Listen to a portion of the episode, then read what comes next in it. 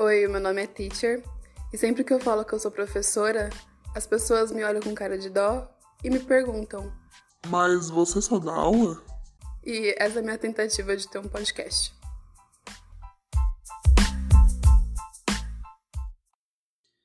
Bom, essa é a primeira vez que eu pego no microfone assim para falar.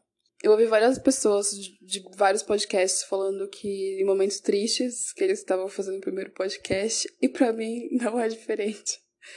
É, tá tudo uma bagunça e tem uma coisa que me dá um refúgio, que é hum, dar aula e falar sobre as minhas crianças.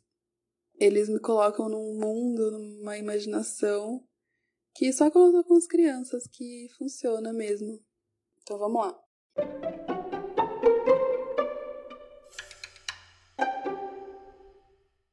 Eu comecei a dar aula com 17 anos, é, aula de inglês, e foi quando eu comecei a ter contato com criança, né? Quer dizer, não ter contato com criança, porque eu já tinha contato com criança antes, porque eu sou tia de seis crianças. Quer dizer, tem gente que não é criança mais. Uh, nessa época, eu tinha dois sobrinhos, tenho dois sobrinhos, que moram fora do país. E eles tinham naquela época três e quatro anos. E eu costumo dizer que eles me formaram, é, me deram uma base, assim, para entender o que é lidar com criança. E em 2012 eu fiquei três meses na casa do meu irmão. Como meus sobrinhos não falavam português, eu tinha que ficar falando português com eles para eles se acostumarem e tal. E aí tinham coisas que aconteciam que eram muito engraçadas e que me fizeram entender um pouco esse mundo aí que as crianças ficam, né? Que é um mundo muito melhor às vezes. E às vezes eu me via assim, sentada na cadeira, com uma criança enroscada na minha perna e a outra na minha cabeça. E como eu tinha 17 anos, eu era uma adolescente, eu tava mesmo assim no celular. É, no zap. Mandando. Acho que no zap, não sei se naquela época eu já tinha zap. Mas eu lembro que eu ficava no celular e eles estavam ali destruindo a casa na minha cabeça, jogando espaguete na parede. Quando eu voltei pro Brasil, nessa época que eu já falava inglês bem, assim, o suficiente, que eu tava procurando emprego, eu fui até uma escola de inglês. Quer dizer, aliás, foi muito engraçado. Eu passei em frente a uma escola de inglês e eles perguntaram se eu queria fazer inglês. E eu falei que não, que eu já falava inglês. E aí eles me falaram, ah, então vem fazer informática. E eu falei, mas eu sou técnica em informática, né? Que eu tinha me formado no técnico. E aí eles falaram, ah, então vem dar aula, vem ser professor, vem trabalhar com a gente. E aí eu falei, tá, então eu vou fazer meu currículo e vou deixar aí. Eles falaram, não, entra aí, a gente vai fazendo seu currículo junto, etc. Aí eu entrei, gostaram de mim, que eu achei muito esquisito. Uh, na entrevista fizeram várias perguntas, mudaram para o inglês, depois para o português várias vezes, me fizeram várias perguntas de informática. E aí eu decidi começar a trabalhar. Gostaram, e aí eu comecei a dar aula. Só que na primeira semana já eu tive que dar aula para uma turma de crianças de seis, seis nada, quatro, cinco anos. Eram umas sete crianças dentro da sala e eu nunca tinha dado aula para criança. Nunca mesmo. E eles não tinham material para dar aula. Eu tinha que fazer o material. E além de tudo, eu tinha que fazer tudo isso pela primeira vez, sem nenhum suporte. Não me deram um treinamento, não me deram um suporte, assim, de cara. E eu fiquei muito, assim, perdida.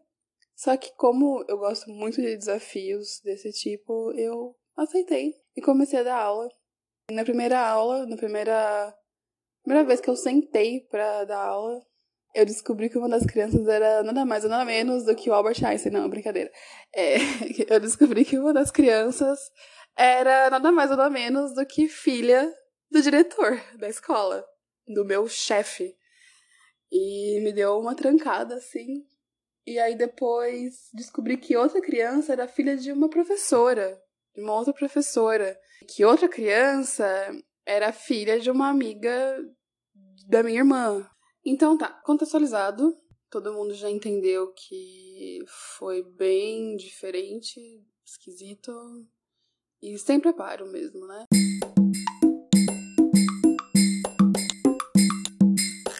A primeira história que eu lembro de sala de aula foi, na verdade, um pesadelo que eu passei e que eu acho que quem estava na sala também passou. Estava eu, depois de preparar uma aula, uma primeira, segunda aula, não lembro, para essas crianças, essas sete crianças dessa sala que eu descrevi. A gente estava numa roda e as crianças estavam respondendo a pergunta How are you? Que é como você está. Né? Para quem não tem aí né, muito tato com a língua inglesa. E eu fiquei perguntando para as crianças How are you, Gustavo? How are you, Joana? Esses são nomes fictícios. As crianças respondiam I, I am happy. I am sad. E aí, a primeira criança que eu perguntei falou que tava bem, que tava tudo certo e que ela queria fazer xixi. Bom, pensei, né? Estou aqui na roda, tenho que perguntar para um monte de criança, tenho que chamar alguém para ficar aqui para essa criança poder ir no banheiro, né? Criança de 4, 5 anos eu acho que já, já não, já consegue ir, mas era uma criança muito novinha que precisava de ajuda para ir no, banheiro. Eu sem nenhum preparo para nada ainda, eu falei assim: "Ah, então, fulana, você pode esperar só um pouquinho? Só um minutinho?" Não tinha noção que criança não tem noção de tempo, ou que criança não consegue segurar, eu não tinha noção nenhuma ainda. Mas eu falei, ô oh, fulana, você espera só um minutinho? Ela falou, tudo bem. E aí eu perguntei pra próxima criança, e aí? Tudo bem? How are you? A criança respondeu, e aí eu perguntei pra próxima. Quando chegou na quarta criança, eu acho, a primeira falou, teacher, é, e agora, eu posso ir no banheiro? Eu falei, só mais um minutinho.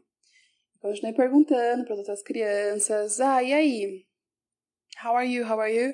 Teve um momento que uma criança começou a chorar. Do nada. Quer dizer, hoje eu entendo que não foi do, do nada, que não, nunca é do nada. Mas essa criança começou a chorar. Começou a chorar e chorar. E eu não sabia o que fazer, eu fui tentar consolar. Quem dá aula ou quem convive com crianças, no plural, sabe que quando uma criança começa a chorar e demonstra insegurança, é muito rápido. É um passo dali, duas crianças começarem a chorar, e depois três, depois quatro. Eu tava sozinha e foi isso que aconteceu. Uma começou a chorar, depois outra começou a chorar, e depois outra começou a chorar. E quando eu vi, eu estava nadando em lágrimas de crianças, sem saber o que fazer. A diretora apareceu, né, a coordenadora, aliás, apareceu e falou: tudo bem, o que tá acontecendo? E eu falei, tá chorando aqui, ó, não sei o que fazer. Eu fiquei meio, hum, hum, não sei, sabe, tonta, assim, sem saber o que fazer. Aí aconteceu um momento crucial, que foi que a primeira criança que eu perguntei, how are you? Começou a fazer xixi, e tava fazendo xixi no carpete da sala de aula, no chão do carpete da sala de aula. As outras crianças que não estavam chorando e nem fazendo xixi no carpete começaram a dar risada dessa criança. Começaram a apontar. Muito rapidamente, peguei essa criança, saí da sala de aula, deixei a coordenadora na sala, fui correndo pro banheiro para ela fazer xixi. E aí teve um momento que me deu muito desespero, que foi como essa criança estava se sentindo de ter tantos dedos apontados para ela e perguntei várias vezes: que, que eu posso fazer para te ajudar e etc. Hoje eu sei que não é assim que a gente aborda uma criança que passa por uma situação dessa, mas naquela época foi muito difícil lidar com isso. Eu limpei a menina. Eu acho, não me lembro direito, mas eu acho que tinha uma troca de roupa dela dentro da bolsa, porque os pais já estavam, né, uh, familiarizados com esse tipo de situação. Eu troquei ela bem rápido. Quando tava no banheiro ainda, trocando ela e tentei acalmar ela, eu olhei pra, pra essa menina e ela falou: Tá tudo bem, eu só tava muito apertada. E voltou pra sala de aula, como se nada tivesse acontecido. Depois disso, eu aprendi, acho que a lição desse dia foi: nunca deixe uma criança segurar o xixi por tanto tempo. A criança não tem controle nenhum ainda sobre os esfíncteres dela. Não acho que foi a melhor forma de lidar. Devia ter lidado. Não nem ter ficado esperando tanto tempo. Mas o jeito que ela falou, tão simples assim, me deixou mais calma e eu aprendi a lidar com essas situações.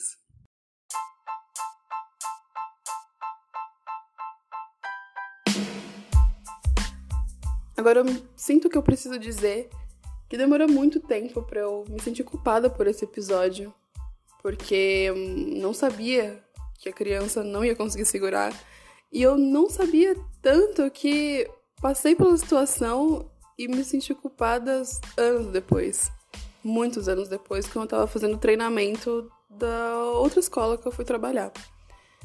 Então, é, pequena criança que eu não dei o suporte necessário naquele momento, me desculpa, é, mudei.